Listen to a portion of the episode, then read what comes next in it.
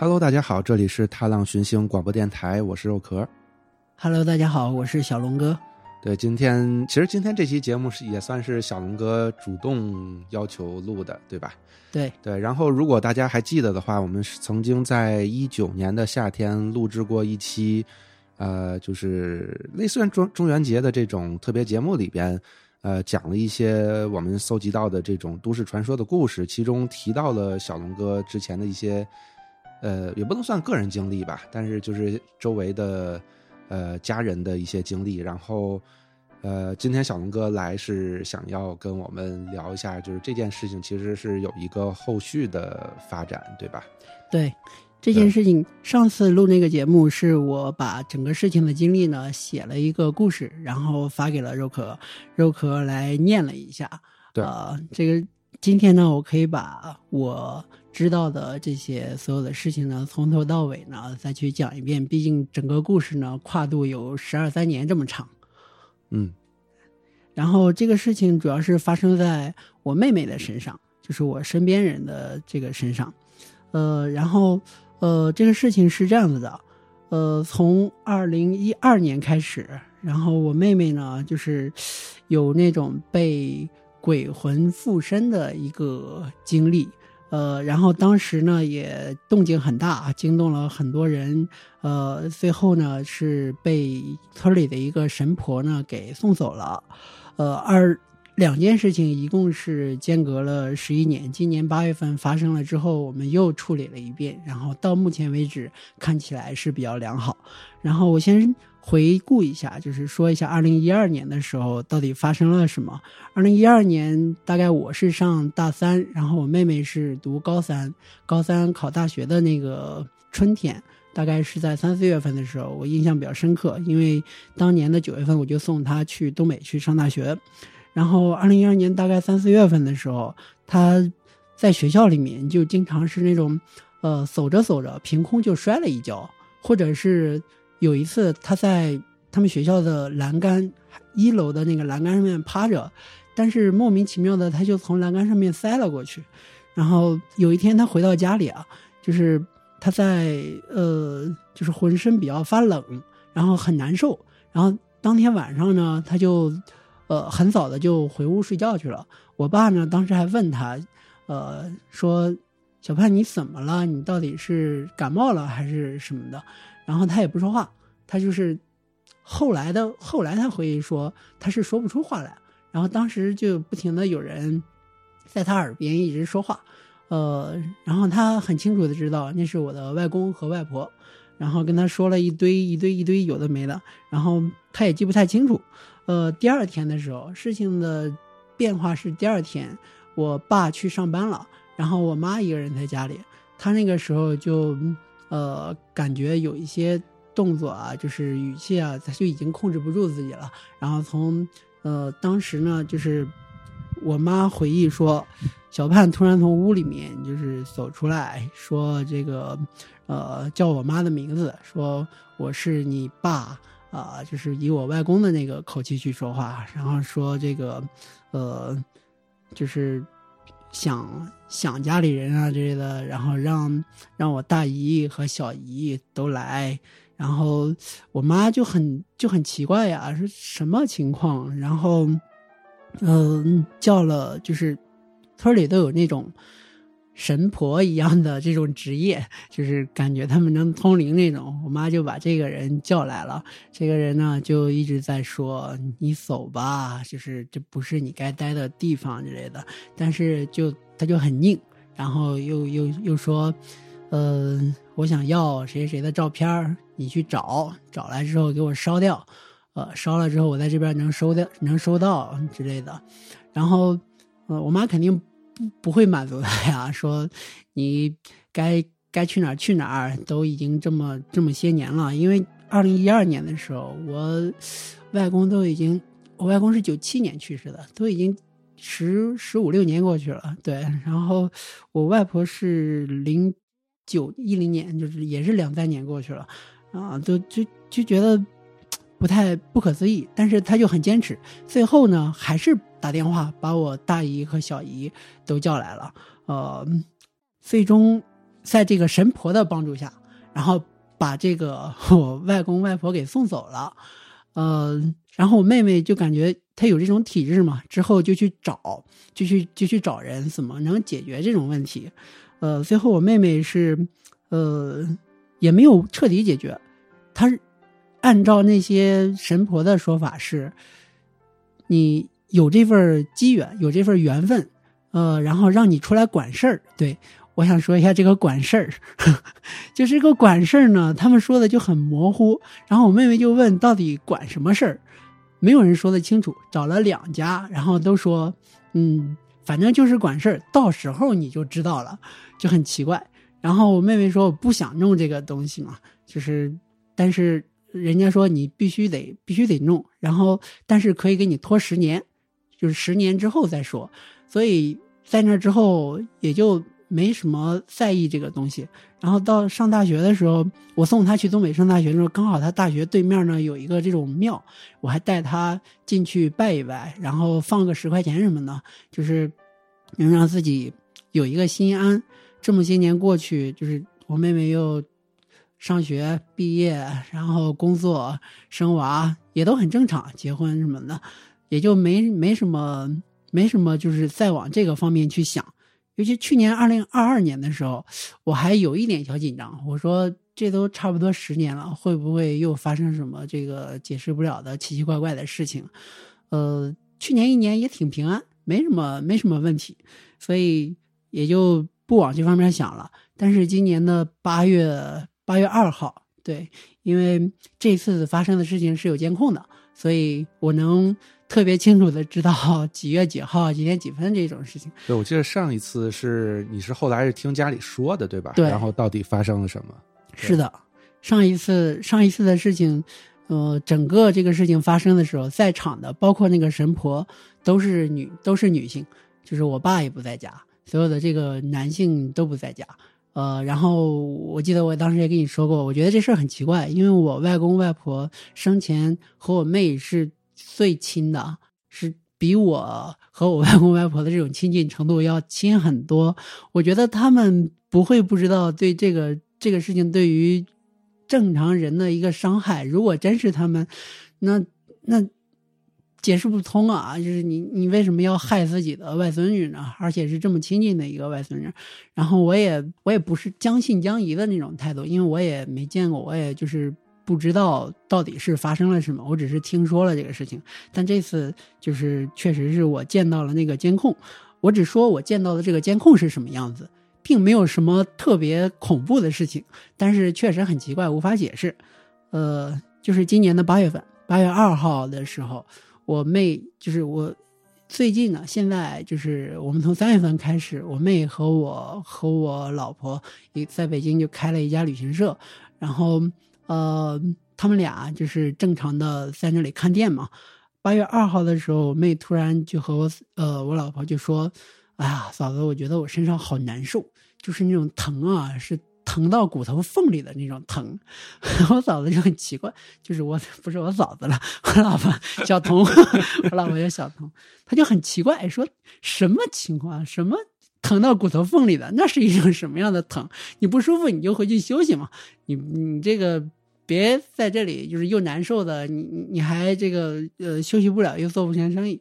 然后他就回去休息了。二号那天就回去休息了。三号那天他又说他很难受，然后他又坚持了一天。四号那天他又说：“哎，嫂子我不行，我要回去。”那下午的时候他就回去了。然后就是小童呢，就跟我说：“哎，小潘最近几天身体不行啊，就是老是说这里难受那里难受的。”然后就说我打电话问一下，就到底是怎么回事？因为因为我也上班嘛，我也没跟我也我也不是天天都见他。然后打电话问他说：“这个嗯，你到底怎么回事？”呃，他说：“我我没不知道怎么的，也不是感冒，他就是他就是难受。”然后我就提醒一下他，我说：“你打电话给那个。”村里那个神婆，你问一下他到底是不是是不是那个就是关于就是道门里面的事情，然后他就打了一个电话，后面的所有的事情呢，是我回头翻看监控，因为他当时已经到家了，他家里的客厅呢是有监控的，啊，所以就是几乎发生的事情都能够记录下来。后面的事情是我看到这个监控里的时候，我我我看到的东西。然后他本来呢，他跟这个神婆通着电话呀，就没有什么没有什么这个异常。呃，他就说这个大娘，我前几天身体身上疼，疼的麻乎乎的，就是呃，然后大娘就说，哎，这个是管事儿的。这个事儿，这个这个是让你管事儿那个事儿呢，就找来了，啊，你现在必须得出来了。然后我妹就问，怎么管事儿啊？到底是什么东西？然后大娘就说啊，我也说不清楚。但是呢，就是这次你必须得必须得接，然后越早越好。你能回去，你能回来的话就回来，回来再说。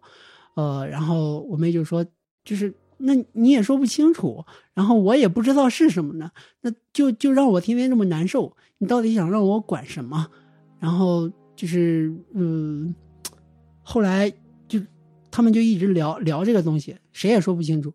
然后突然我妹就开始这种，就是她不是在说这个管事儿这个东西了，她就开始哭，呜呜的就就一直哭一直哭，然后。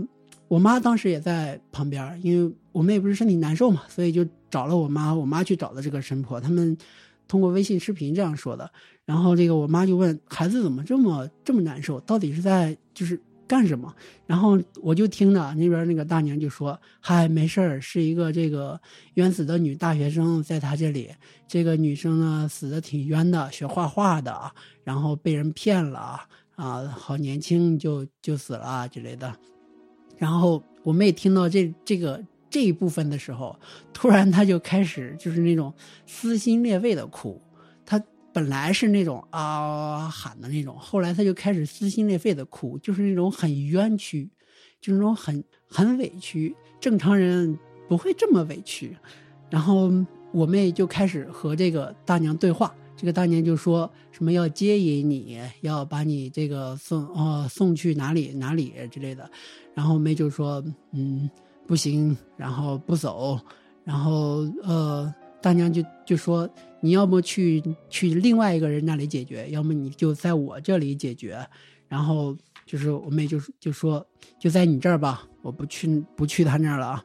然后当年就说：“你你你暂时先不要把孩子弄得这么难受呀。”就是他说：“我考虑考虑吧。”然后就就类似类似的这种话。这些话就都是在视频里，就是都是在视频里面都是妹妹讲出来的。对，都是我妹妹讲出来的。然后她这个语气呢也比较正常，只不过是那种哭腔的那种。后来就是当年就一直在安抚我妹妹的情绪，说：“你缓一缓，缓一缓，你喝点喝点水，就是。”呃，喝点药，就是他不是难受嘛，然后就是你你说你来喝点药，喝点药。我妹妹就去屋里面拿了一些药，倒进一个杯子里面，想要去拿杯子喝。这个时候就看见他很难受的，就是拿着杯子的手动不了，他就好像在和人去拔河一样，哦，使劲往回拽，然后那个杯子就是不动，就放在那里。然后他一边拔那个杯子啊。一边就扎着低着头，又说药不对，药不对，不让他喝。后来大娘就说药不对是吧？药不对就不喝，你把药放下，换了水，喝点热水，这总可以吧？我妹突然又说，动也不让动，药也不让喝，到底是想干什么？后来说完这句话之后，他好像人松了一下，他就能动了，就把这个药倒掉。换了那个水，然后就能喝了。这个事情也是我看监控的时候非常不理解的一个事情。之后这一段算是完了，后面他们又聊回了这个管事儿的这个这个事儿，然后我妹就是另外一种语气，就说：“呃，让你管事儿，你还……”他说的是，我看我记得是什么啊？记得是，呃，啊，对。记得是，他还不想接，哼哼，不接也得接，就是管事儿这个东西，就是感觉这是两个人在自己对话呀，是吧？对，就感觉是三个人，一会儿他是是那个神婆口中说的那个女女大学生，另外一会儿又变成了一个不知道什么人，是让他来接这个管事的那个那个人，嗯嗯嗯。一会儿又是我妹妹自己，他那个神态啊是会有一些会有一些变化。这个内容大概就是这个，他还不想接，呵 呵不接也得接。然后那个人又对着那个神婆说：“你让他接。”然后，呃，我妹就说：“接接，为什么不接？”后来就商定说要回去，回老家，回到老家处理一下这个事情。呃，大娘就说，就那个神婆就说：“呃，那就回来吧。”那边又是我妹的那个口气说出来的是，让她老公和她一起回。呃，明天就让她老公和她一起回，让她老公信。信就是我也是第一次听到的这个信。至于信什么，后来我才理解清楚，就是让他信这个东西是存在的，就是鬼神啊、灵异这种东西，让他信是存在的，然后让他们一起回。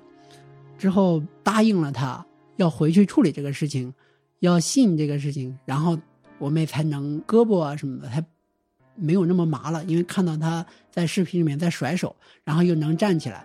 之后他就给我妹夫打电话说。你回来一下，然后我们回家。我妹夫那个时候说我已经在路上了，就是因为我已经通过这个监控看到你就是情况非常的不正常，所以当天晚上呢，他们就回家了。回到家之后，晚上我在给我妹打电话，她那个说话的嗯声音就是嘶哑程程度就已经减轻了。她说现在感觉胸也不闷了之类的。我说那你就明天看一下，到底这个大娘要怎么跟你解决这个事情。最神奇的就是第二天，第二天，呃，第二天在我我爸在家，然后我妈也在家，然后我妹夫，呃，我妹妹再加上那个神婆那个大娘，一共五个人，他们在我们家的客厅。那个大娘就就说，现在呃，人家就是说让让这个小盼的老公来信这个东西，让让小盼来接这一摊事儿，来接这个管事儿。然后我妹夫就很犟。我妹夫就非常的刚，我不信，我就不信。然后大娘就说：“那你要不信的话，就很难办。呃，你要不信这个事情，就没法继续继续往下走。然后，呃，那你说怎么办？”我妹夫就说：“你让这个事情发生在我身上，那我就信。”然后就，呃，大娘就说：“那行，我来我来沟通一下。”沟通完了之后，他说：“你等三分钟。”呃。然后等了三分钟，大娘就问你有什么感觉吗？我妹夫表示我没有什么感觉。然后，呃，然后这个大娘又说：“那你再等会儿。”又他又沟通了一下，又等了三分钟，说我还是没有什么感觉。然后大娘就说：“哎，那这样的话，这个事儿就算了了。就是你你你不信的话，这就这就算完了。”呃。但是奇怪的就是在整个的这个过程中，我妹是不能动的，就是你让她站起来，让她走路，她就走不了。用我妹的话来说，她自己就是腿上使不上劲儿，站不起来。呃，然后说这个事儿了了之后呢，呃，我妹就慢慢的就开始能活动了。之后，我妈就问，就问这个神婆，就说，呃，嫂子这事儿该怎么解决？你说该怎么办？然后我那个大娘就说，也没有什么，就是给送走了，不管就不管了。然后你给我一百一百八十三块钱，然后我是整个的这个所有的事情的一个花费。嗯，我妈就一百八十三块钱就几乎是没有嘛，所以就直接给了。给了之后，这个神婆就说这事儿清了，这事儿就没有了。嗯，我说好奇怪呀，发生的这么突然，结束的也这么突然，就这么了了吗？然后。我就跟我妹说，那既然他说了了，咱也查不出什么来。你该去医院的就去医院，你如果医院也查不出来，你就该回来的还回来。之后过了大概两天，我妹就回来了，就回到北京了。回到北京继续，那肯定是该上班还上班，该该生活还生活嘛。然后那两天刚好我妹回去的，回去的那两天啊，当天下午，那天就是。我那个神婆给他处理完这个事情之后，我妹下午不就没多少事儿了嘛？然后我妹就带我爸去了一趟医院，因为我爸那两天一直说这个脚脚后跟疼，然后我妹就带着我爸去了是呃去了这个省省三院，去那边检查，一检查说，哎不行，就是有血栓，腿上有血栓，然后呃腿上的那个那个脚跟疼啊，可能还比较严重，当天就住院了。之后我就让我妹就回北京了，因为住院这种事情，那肯定是我去陪啊，因为一个女孩在那里陪，肯定是不方便的嘛，就是你比如说大便啊、小便啊各种各种事情。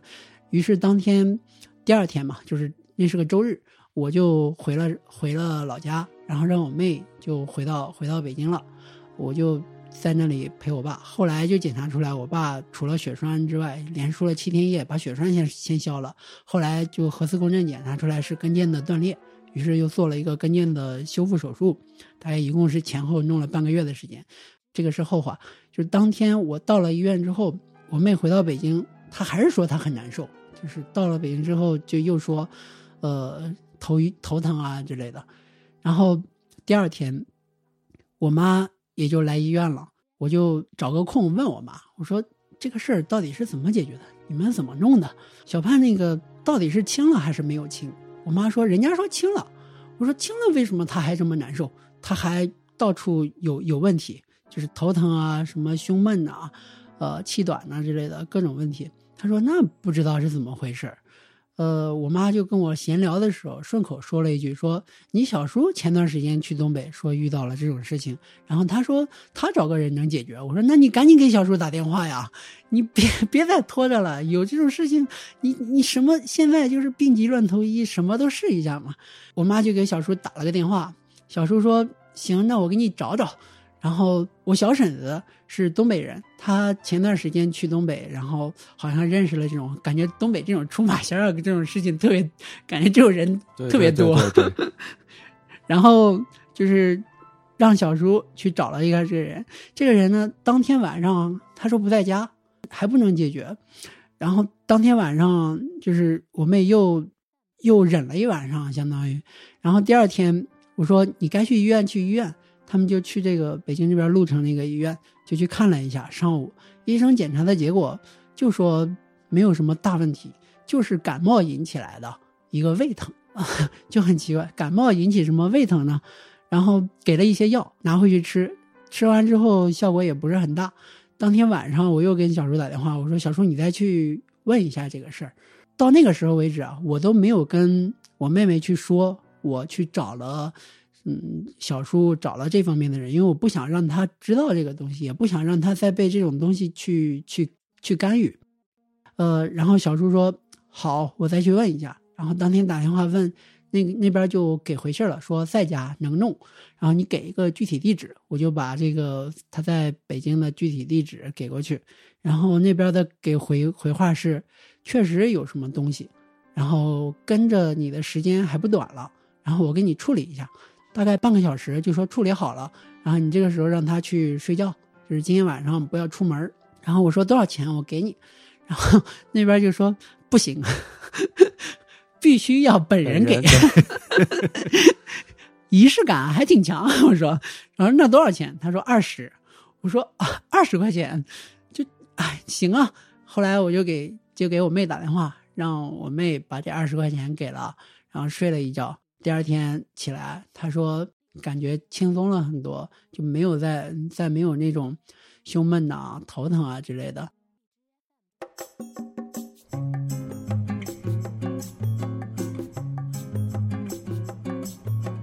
与梦见星空与海浪的你，分享我们心中的故事。如果你喜欢我们的节目，推荐通过苹果 Podcast、Spotify 以及其他泛用型播客客户端订阅收听《踏浪寻星》广播电台。或者访问电台官网 t l 叉叉 fm 点 com 收听我们所有的节目。当然，你还可以通过荔枝 FM 和喜马拉雅 FM 找到我们。也欢迎大家多多分享转发，让更多人听到我们的声音。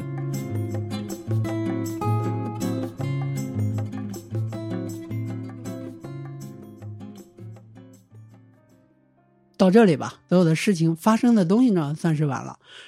之后呢，我就想。聊一下，在这个所有的过程中，所有周围人各种的态度吧。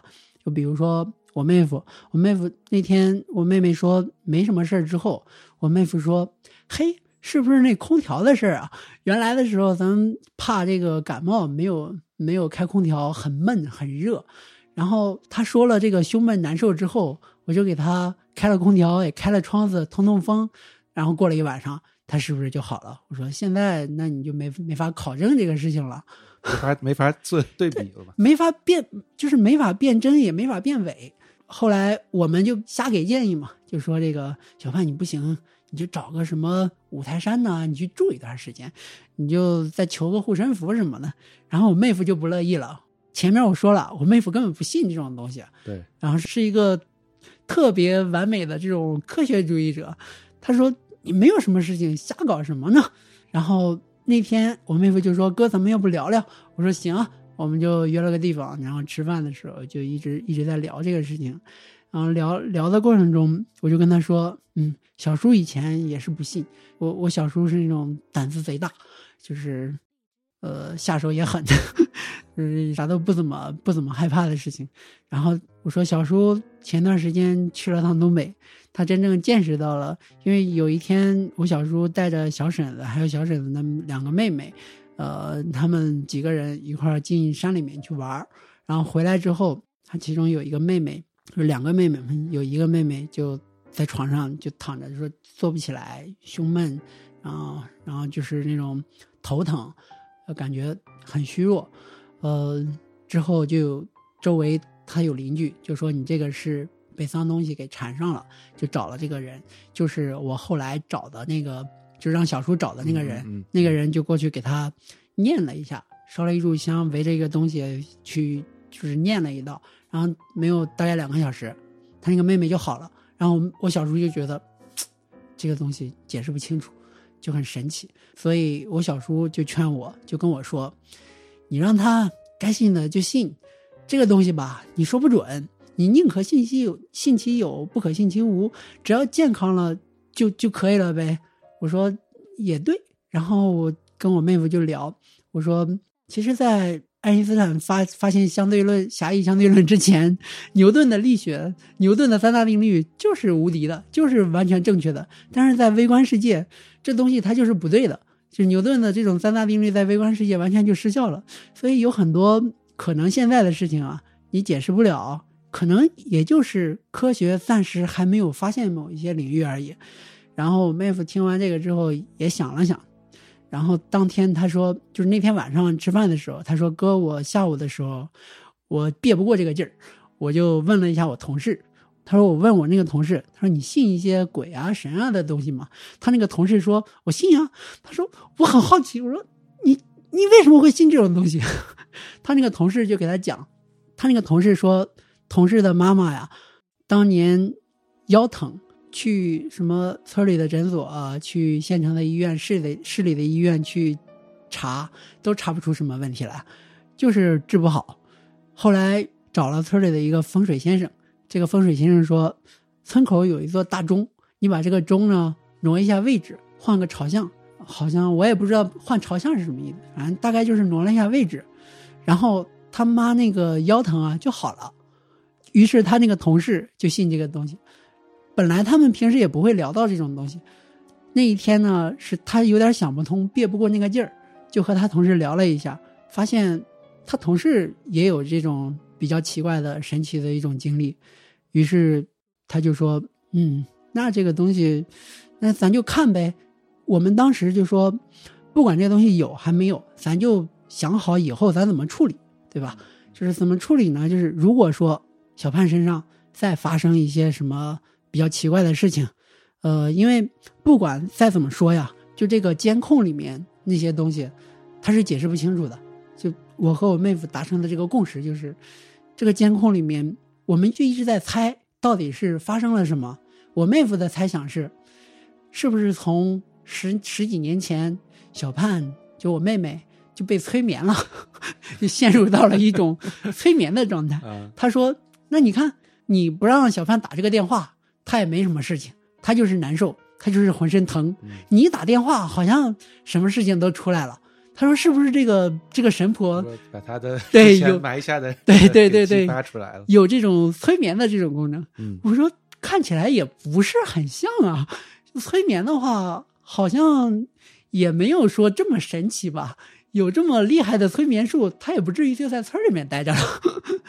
然后从我的角度来讲，我说小盼是不是有那种多重人格？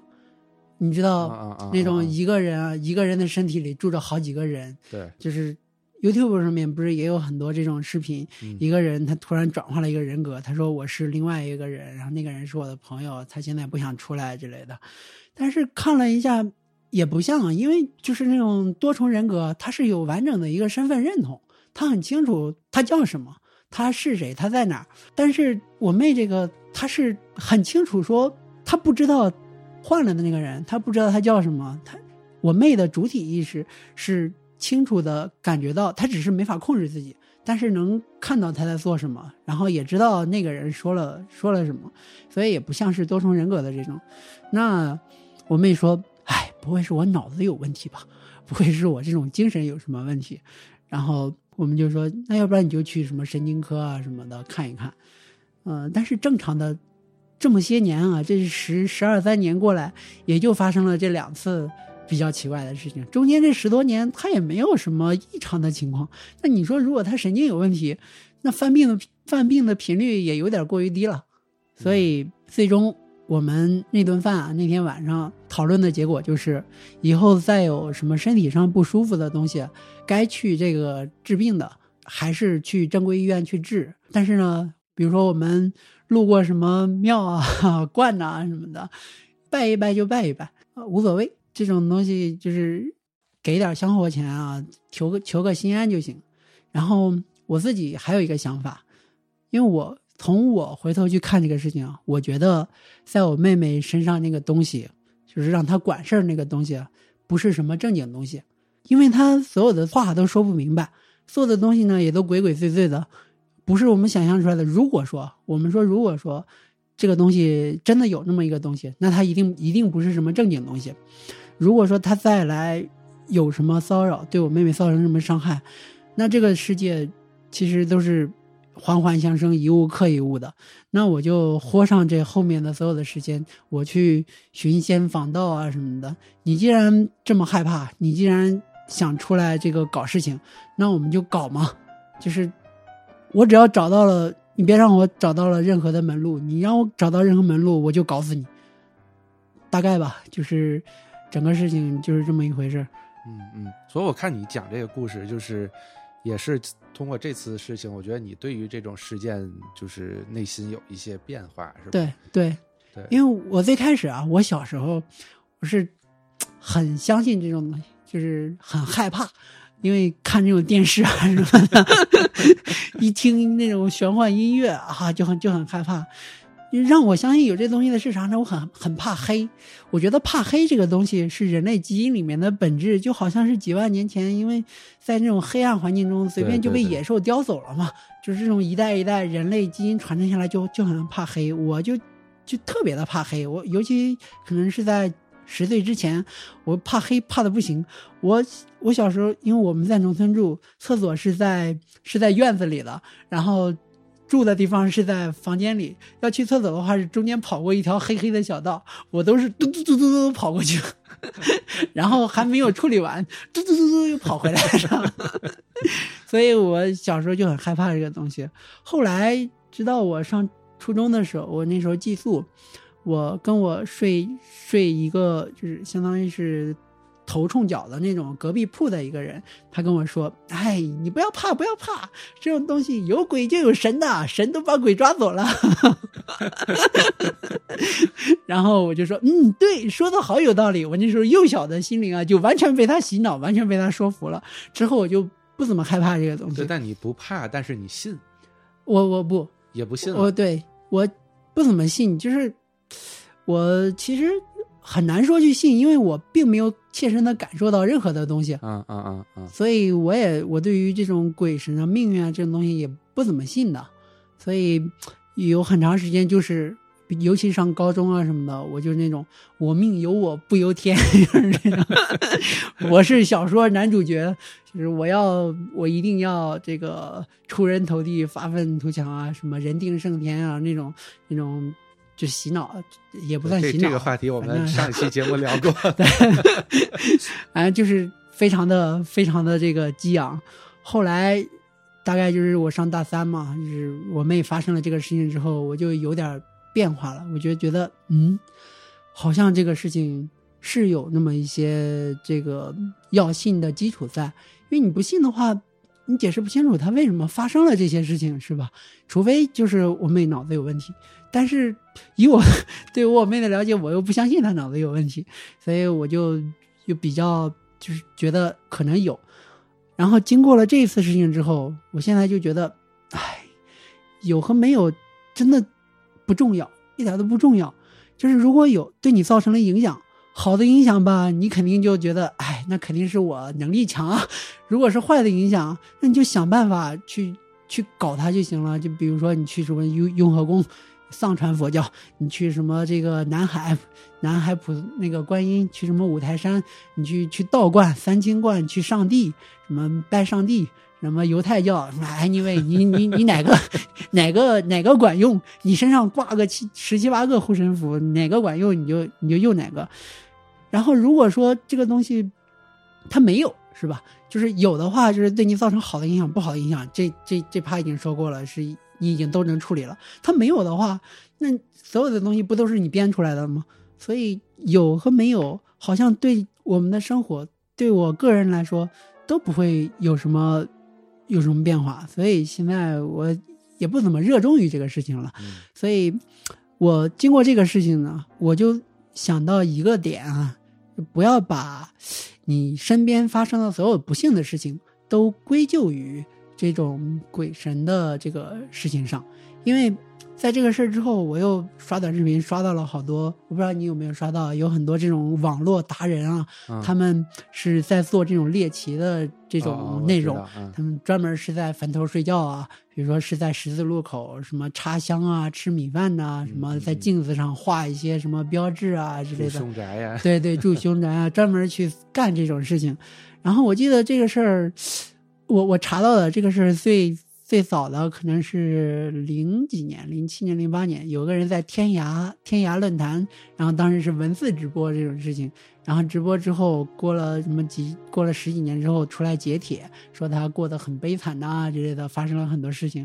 后来这个哥们儿他回他出来了，他出来回复说：“嗨，不是，别听这些什么呃乱七八糟的，也没有什么很悲惨。”只不过这个事情做完这些事情之后，你会有一个很强的心理暗示：但凡身边发生什么不幸的事情，你都往这个这个仪式上面去归因。对对对对对，我也是觉得有的时候会有这种，就是你。就像你说的，就但凡有点好的事情，我就觉得是我自己能力强，我我我应得的，我奔出来，对吧？对对。但是但凡有点不好的事情，我们就总要想要去找一个原因，但是我们又不承认是自己太弱了。对。然后然后你如果说之前咱们就说从某种程度上讲，你犯过一些忌讳呀，或者怎么样的，你就觉得是这件事情导致了我是没有把这件事情做好，就是这样。对，就是你自己的心理因素。你要是老想着这个灵异事件啊、鬼神啊、仪式啊这种事情，你就很容易就把这个失败的原因、困苦苦难的原因都归因过去。你要不想这个东西，你就只想解决办法，其实也就没什么。所以你看，我觉得你就很幸福，你就从来身边也没有人发生过这种事情，你自己也没有被影响，所以你就很很不幸。有的人他就是一辈子就从来没有发生过任何任何解释不了的事情，人家就。安安安安稳稳、顺顺利利的过了一辈子，这样的生活多好呀！你要是真的，但凡如果听咱们节目的人啊，身边有发生过类似的这种不可解释的事情，那你就照着我们刚我刚才说的那两个思路去去想。如果说对你造成了好的影响，那你就受着，是你祖上积德了；如果发生了不好的事情，那你就去想想解决办法，去就是去去。上个香火，去去拜个上帝什么的，去解决一下。虔诚的，我们都是实用主义，虔诚与我无关。那你看，如果说真的有的话，那数起来就没完没了了。嗯什么伊斯兰，对就是呃穆斯呃穆斯林伊斯兰有上帝，有佛祖，有什么三清祖师，还有什么这个狐仙，嗯，嗯就是黄鼠狼什么的，黄大仙什么一，还有土地各种，你你数不完了，他们编制也很复杂，好吧？拜不过来了，我感觉。对，带不过来，所以大概就是这么个意思。有的时候确实，你有的东西解释不了，也就没有必要那么耿耿于怀的去解释，嗯没必要去在意。真正影响到你的时候，可能也没那么恐怖。你看我妹，她现在也很正常啊，没什么不正常的事情，就很很健康、很平安的在过日子。对，其实你知道，你就就刚才你说到的，就是拜这种各种仙啊什么的，我其实想到了一个故事，就是我觉得就今天节目节目的最后哈，我就是可以给大家讲一讲。然后这事儿是我很早以前我一个高中同学，嗯其实小龙哥还见过的某个高中同学，然后就就是后来 吃素信佛那个，啊，啊啊！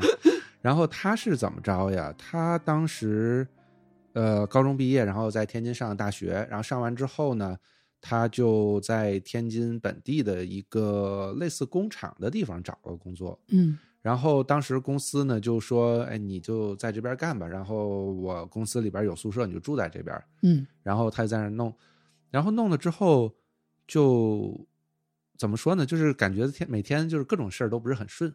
嗯然后他就跟家里讲了，然后他家里边其实都是这种算是政府机关吧，公务员这种感觉，就是按理说应该是非常坚定的这种唯物主义者对 对。然后呢，他们就带着他带着我那同学就去算了算，啊，然后算出来是什么呢？就是说是，呃，他那个工厂那边是犯了黄仙了。啊，就是黄鼠狼嘛，嗯应该好像他那个厂子原来是做什么的呀？我我我具体我忘了，要么就是做那种不，好像不是做皮草，但无论如何，反正说是，跟杀生有关系？我我我现在我是真不记得、啊这事儿，他得是十多年前跟我讲了，然后就说说这个这个工厂想要镇住这个黄仙，嗯需要一个童子待在这个厂里边，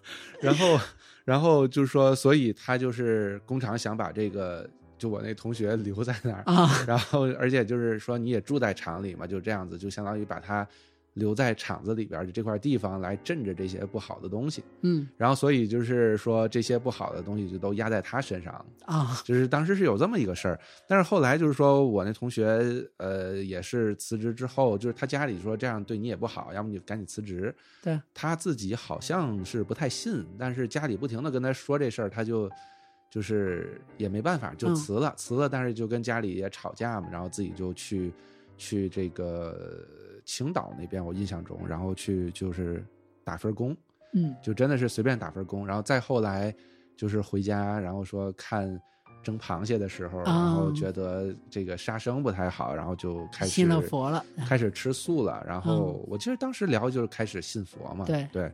但是后来我跟他联系也没有太多。但是你嗯今天就刚才说到这个事儿的时候，嗯我突然想起来他很多很多年前，然后跟我讲过，就是他工作的这段经历。嗯对，但是他也其实没有说他到底有什么不好，但就觉得各种事儿都不是都不顺。嗯就是买个耳机，然后过段时间就坏了，然后 就都是这种事儿。对，对，就是突然想到这个这个故事，好，行对，那所以对，这就是最后咱就说提起来了，然后我突然想到一个故事，想和大家也分享一下。毕竟这一期基本都是小龙哥在跟大家讲自己的。呃，一些所见所闻吧，以及自己心里想到一些故事，然后我在最后给大家刷一波存在感。对，所以今天哎，嗯这今天是咱们第一次面对面面对对面对对对，第一次面对面录节目，然后也是也是这么些年不见以来第二次见面。上一次见面还是上一次，还是大概也一两个月一个月吧一个月两个月前对对对对对。嗯 OK，那今天节目时间也比较短，主要就是说我们其实这个话题就是这样子，然后我们跟大家聊一下，也没有什么特别多的我们想要去和大家分享的，就只是想要把我们的一些所见所闻、所想以及内心的一些呃感受以及变化和大家分享一下。对吧？对，嗯，那今天就先这样，然后我们下期再见，大家拜拜。拜拜。